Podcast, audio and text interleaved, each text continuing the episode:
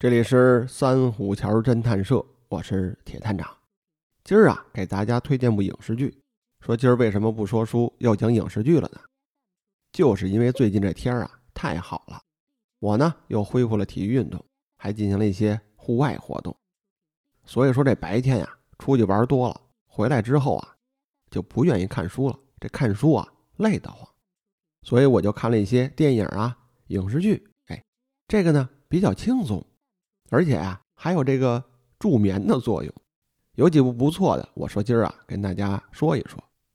您看现在这天儿啊，北京已经是二十三四度了，所以说跑个步啊，出去游个泳啊，这都没问题了。包括前两年实行这个扔飞盘、玩这个橄榄球，这都挺多的。像在这个公路上骑自行车，那是一路狂飙啊。这您要说头两年您都玩不了，因为这个环境所限。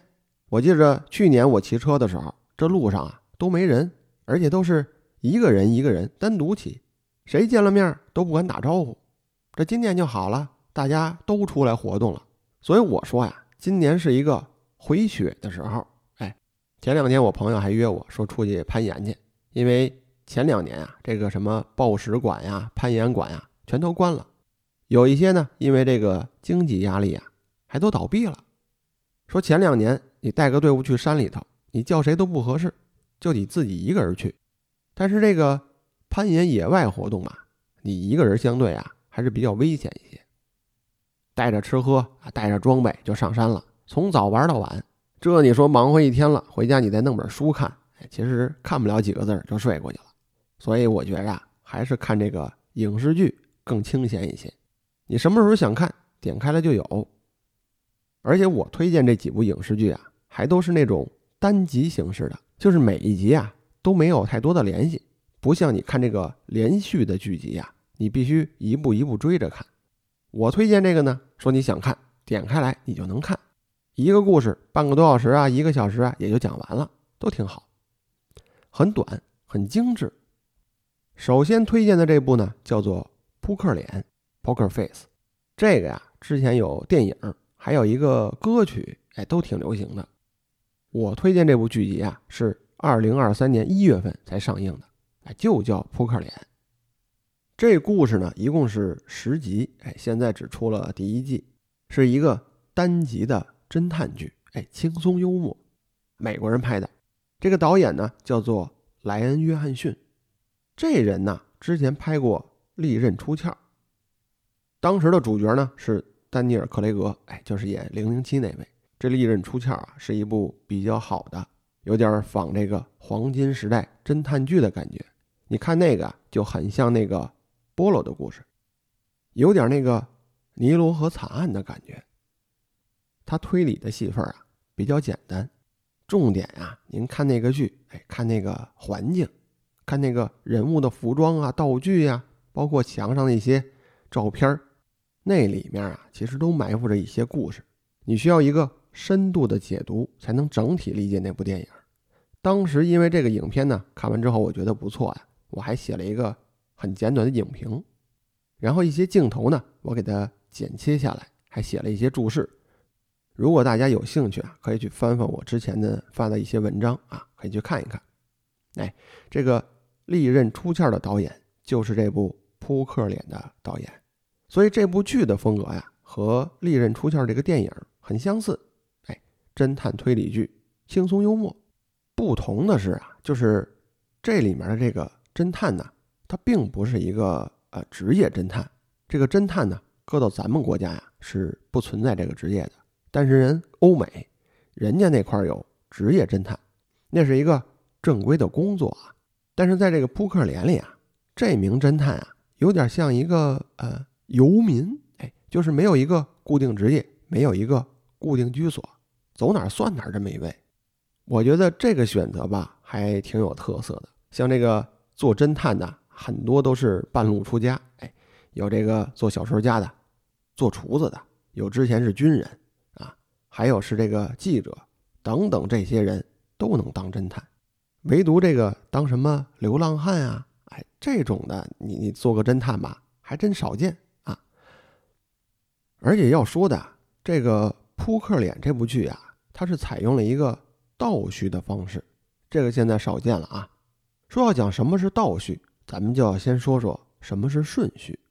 说您看这个侦探小说，它的那种写作方法呀，都是顺序，哎，就是一上来啊，先告诉你发生凶案了，有这个被害者，然后呢，这个侦探进场，这个侦探在调查的过程中受尽了各种磨难，这侦探呢会走弯路，会受到打击，最后啊，拨云见雾，找到了一条线索。然后再开一个侦探破解大会，把这个所有人都叫到场上来，然后直接点名那个人是凶手。这个呀是侦探小说的一个写作方法，也可能是受限于文字，所以侦探小说大多数啊都是采用这么一个顺序的方法：先告诉你案件发生了，被害者有了，然后侦探呢顺着这个线索去破案。这个顺序的重点呀就是。把这个凶手最后给你做一个揭秘，而倒叙呢是上来就把这个凶手是谁告诉你了。这倒叙的故事怎么讲呢？他这一上来啊，就把这个观众作为一个目击者，让你去看见一场谋杀案的发生。这个凶手是谁？被害者是怎么被杀的？让你完完全全的看见。你就像一个目击者一样，把这个整个事件的发生啊。看明白了，只不过你作为观众啊，你不能说话，你不能参与其中，但是你心里明白。这个时候呢，凶手有了，随后啊就是这个侦探入场。这个观众脑子里想的和侦探想的是完全不一样的。为什么说呢？就是角度不同，因为你已经看过这个谋杀现场了，你知道凶手是谁了。侦探这边呢，谁都不知道。他是需要一个一个线索去破解这个谜题，所以说你看这种剧的时候啊，作为一个观众，你有的时候会为这个侦探担忧，哎，有的时候急了，你还能骂两句，说你这人太笨了，说这事儿他怎么办的？我早有想法了，你这侦探不行。但是你想想啊，这个角度不同，一个是知道答案了向后推，一个呢是不知道答案，顺着这个线索呀，顺藤摸瓜。一点一点发现，那，当然啊，这个倒叙的侦探剧啊，它也不是说这个观众呢就全知全能，在这个侦探破案的过程中啊，他会给你讲这个被害者的前世今生，会告诉你这个凶手啊，他为什么要杀人，他有一些什么样的企图，他这个犯罪动机啊，犯罪目的是什么？最后，最后就是这个侦探把凶手找出来。给他绳之以法，这个是倒叙故事的一个想法。当然，倒叙的这种方法啊，多数都是在影视剧里。这你拍一个片儿，这你能讲得明白。这你要搁到文字小说里，上来你就把这个凶手告诉读者了。这再往后看，读者呢都知道凶手是谁了，这故事啊也就没什么可讲的了。所以，这个倒叙的方法呀，在侦探小说里头很少有。这个扑克脸呢，一共是十集。哎，我先给您讲头一集，因为这个故事啊，不涉及到什么呃泄密呀、露底之类的，因为他一上来就把这个凶杀案告诉你了，谁是凶手，谁是被害者。所以说，你看这个剧啊，它并不是一个完全解谜的那种感觉，你感觉你是在给这个侦探打分儿一样，因为你已经知道答案了，但是怎么破解的，你就要看这个侦探的行动力了。所以就有点像这个面试官给这个面试者打分的感觉。那我要插一句啊，说什么是扑克脸？您听这词儿“扑克”，它跟这玩牌啊就有关联。像如果您要熟悉这个扑克游戏的，像什么二十一点啊、德州啊这些的，就是七八个人坐一块儿，发两张牌，然后呢比这个牌的大小点儿，大体呢就是这么一个意思。所以说，在这个发过牌之后，大家都知道手里的牌是什么了，就会下赌注、压筹码。这个时候啊，是一个察言观色的时候。你要知道自己手里的牌好与坏，还要去猜对手的牌到底好与坏。你要依据这个情况啊来下筹码，也就是赌钱赌多少的问题。你要评定一个自己的风险。那你怎么判断对手的牌好与坏呢？那一种方法呀，就是看这个人的表情。你看这个人是高兴啊，还是这个愤怒啊？那有的人啊，这个牌品就不好，哎，摔牌啊，敲桌子，这嘴里头嘀嘀咕咕的，这都不好。这个在高手眼里一看就知道你这手里的牌差点意思。这个时候，人高手的心里啊就有底了，人下多少筹码，人家门儿清。那有的这个牌品不好的，即便说这个手里拿了一副好牌，他这个喜悦之情啊难以言表。这一下呢，也让对手给看出来了。人家这时候啊就不下注了，干脆这一局呢，人就推牌了。即便说你手里有好牌，你把自己这个底啊也给漏了，所以啊，你还是赢不了钱。那这个时候应该怎么办呢？哎，就要表现出一副扑克脸来。说白了就是面无表情，喜怒不言于色。这个时候你这手里是好牌是坏牌，人对方啊看不出来。这样啊，你才能把自己这个秘密攥在手里，不让人知道。所以说，你看这个高手打牌的时候，特别是看牌那一刹那，那个脸上啊一点表情都没有，你也不知道他是高兴与否，反正就是一点反应都没有。这个呀就叫扑克脸。其背后的含义呢，其实是欺骗，就是我当面欺骗你，而不让你知道。这个呀，就算是一个隐身意。这个隐身意啊，其实也是这个剧的一个呃小符号吧。就是《扑克脸》这部剧的女主角呢，她有一个可以说是特异功能，她有读心术。当然，她这个可能也不算是读心术，有点沾边儿。他这能力是什么呢？就是。他能判别一个人说真话还是说假话，而且他使用这个能力吧，很随意。他就这么稍微一听，都甭说是主动去听，就拿耳朵这么一扫，包括听这个广播新闻，这个身边有行人从这走过去，他听一耳朵都能知道这对方说的真话，说的假话。这个有点像超能力，但是你说这个能力有没有呢？其实现实中啊，这个能力还是存在的，只不过呀。不像这个影视剧里描写的那么神乎。那咱们讲回来啊，还讲这个扑克脸的第一集的故事。说这剧头一次看的时候，这第一集一点开，我就惊艳到了。为什么呢？这影片里的主角厉害啊！一上来就放了位影帝，就是这位艾德里安·布洛迪，就是演那个《布达佩斯大饭店》还有《钢琴家》的那位。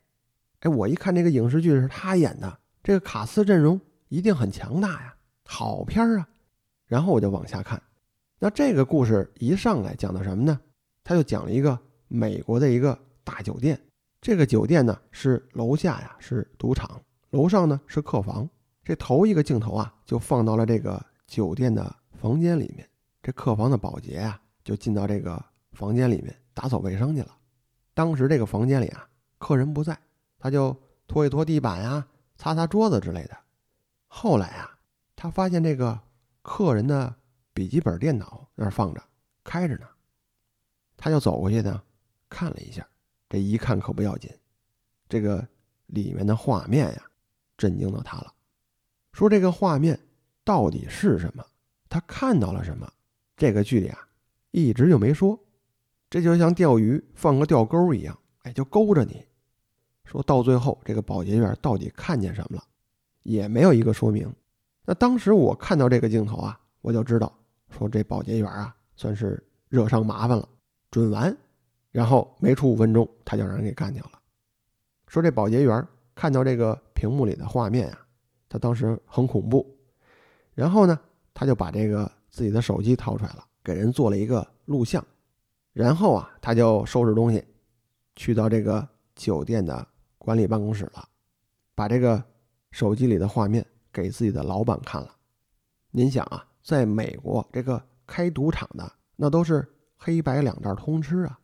他拿这个手机一看里面的内容，他就知道了，说这个事儿啊不小，但是他心里也清楚，他呀一定要保护好自己的客户，因为客户呢就代表着金钱，代表着自己的生意。他心里就说了，说你一个做保洁的。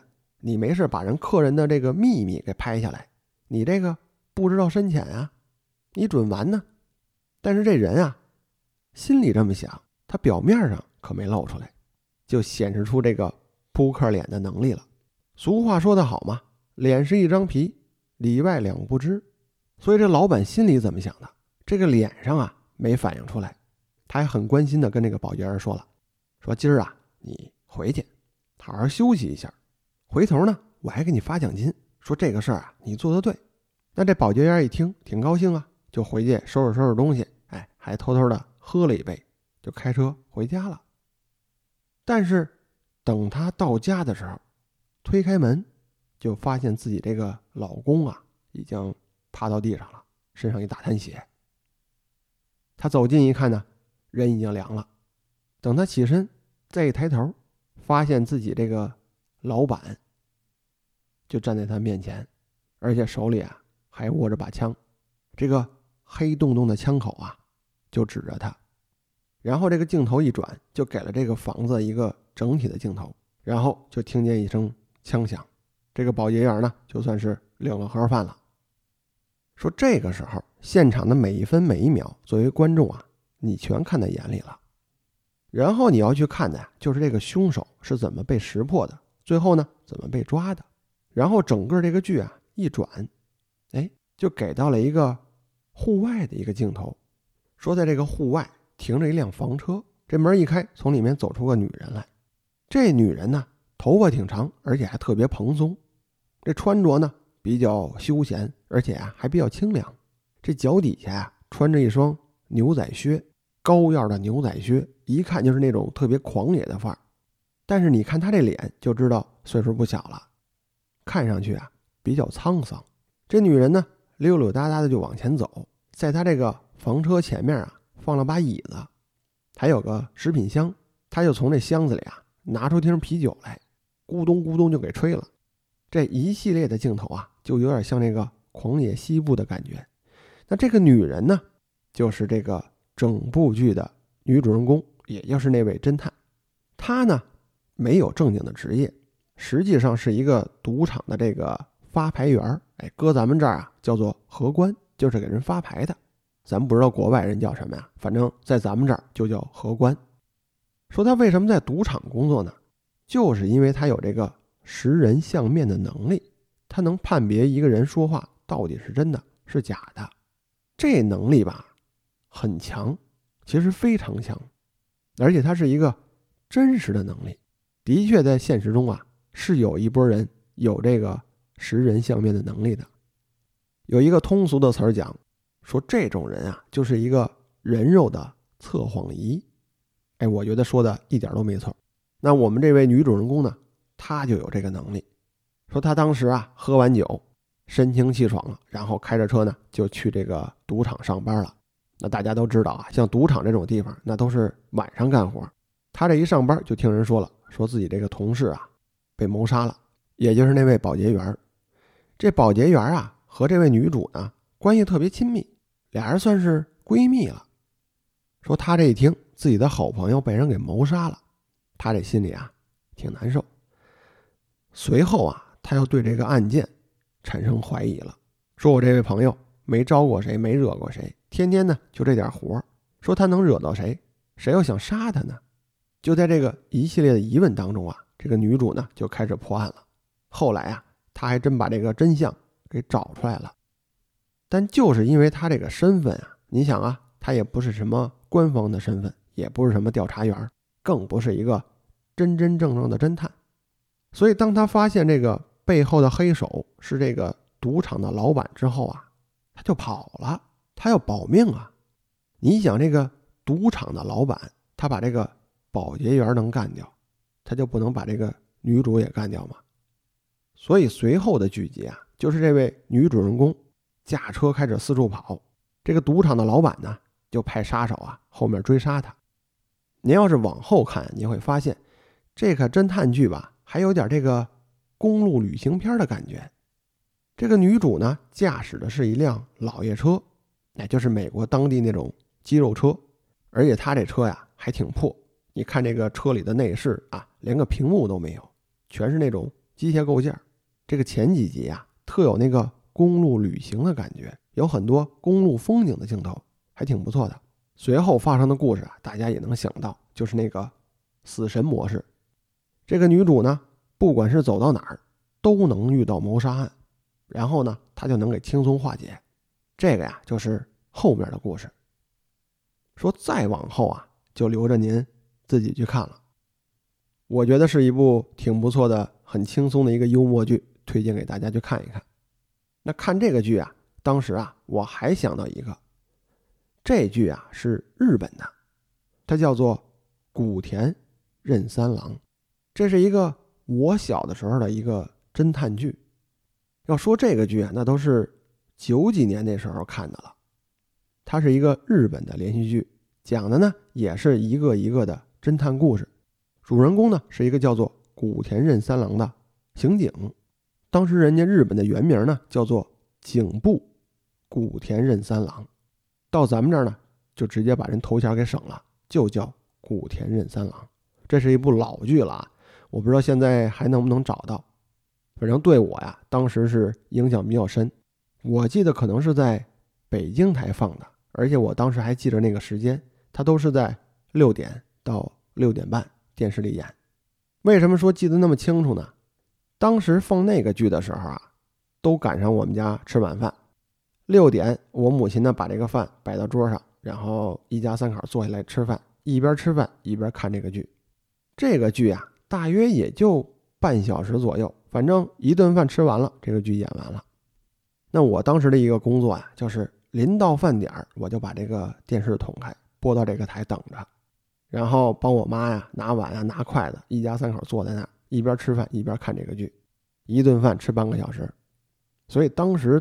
对这个剧的印象啊，特别的深。我觉得它将近有十多集，可能还更多一些。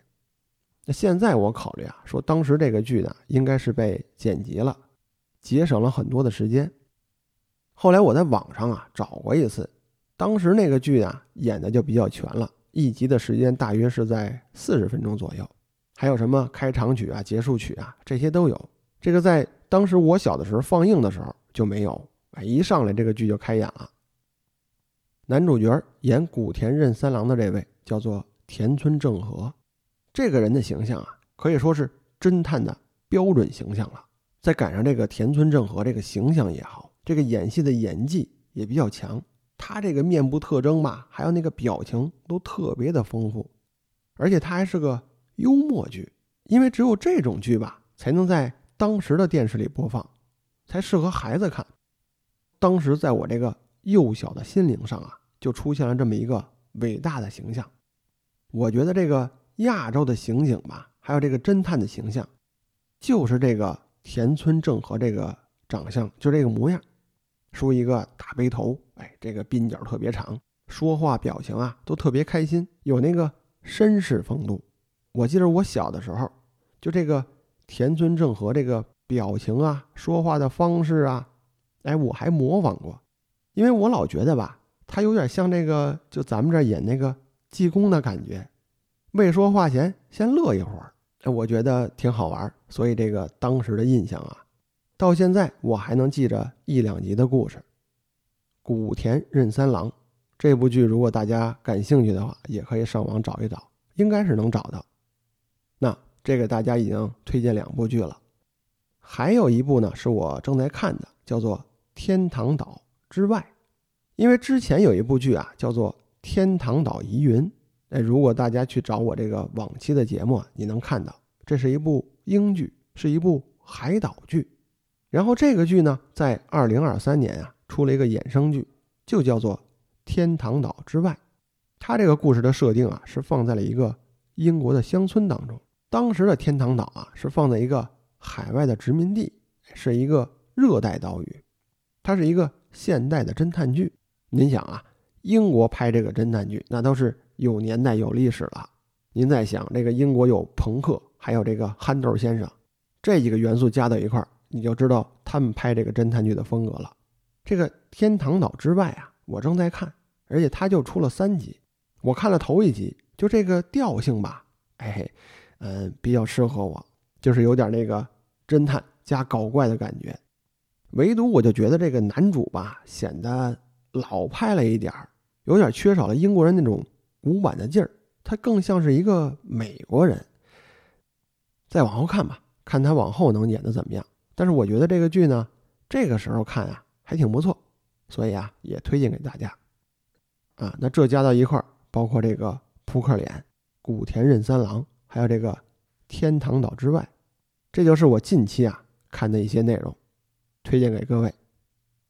那好了，这就算到了节目的尾声了，还是呢多推荐大家呀，这个季节多出去啊运动运动，玩一玩，和家人聚一聚，和朋友聚一聚。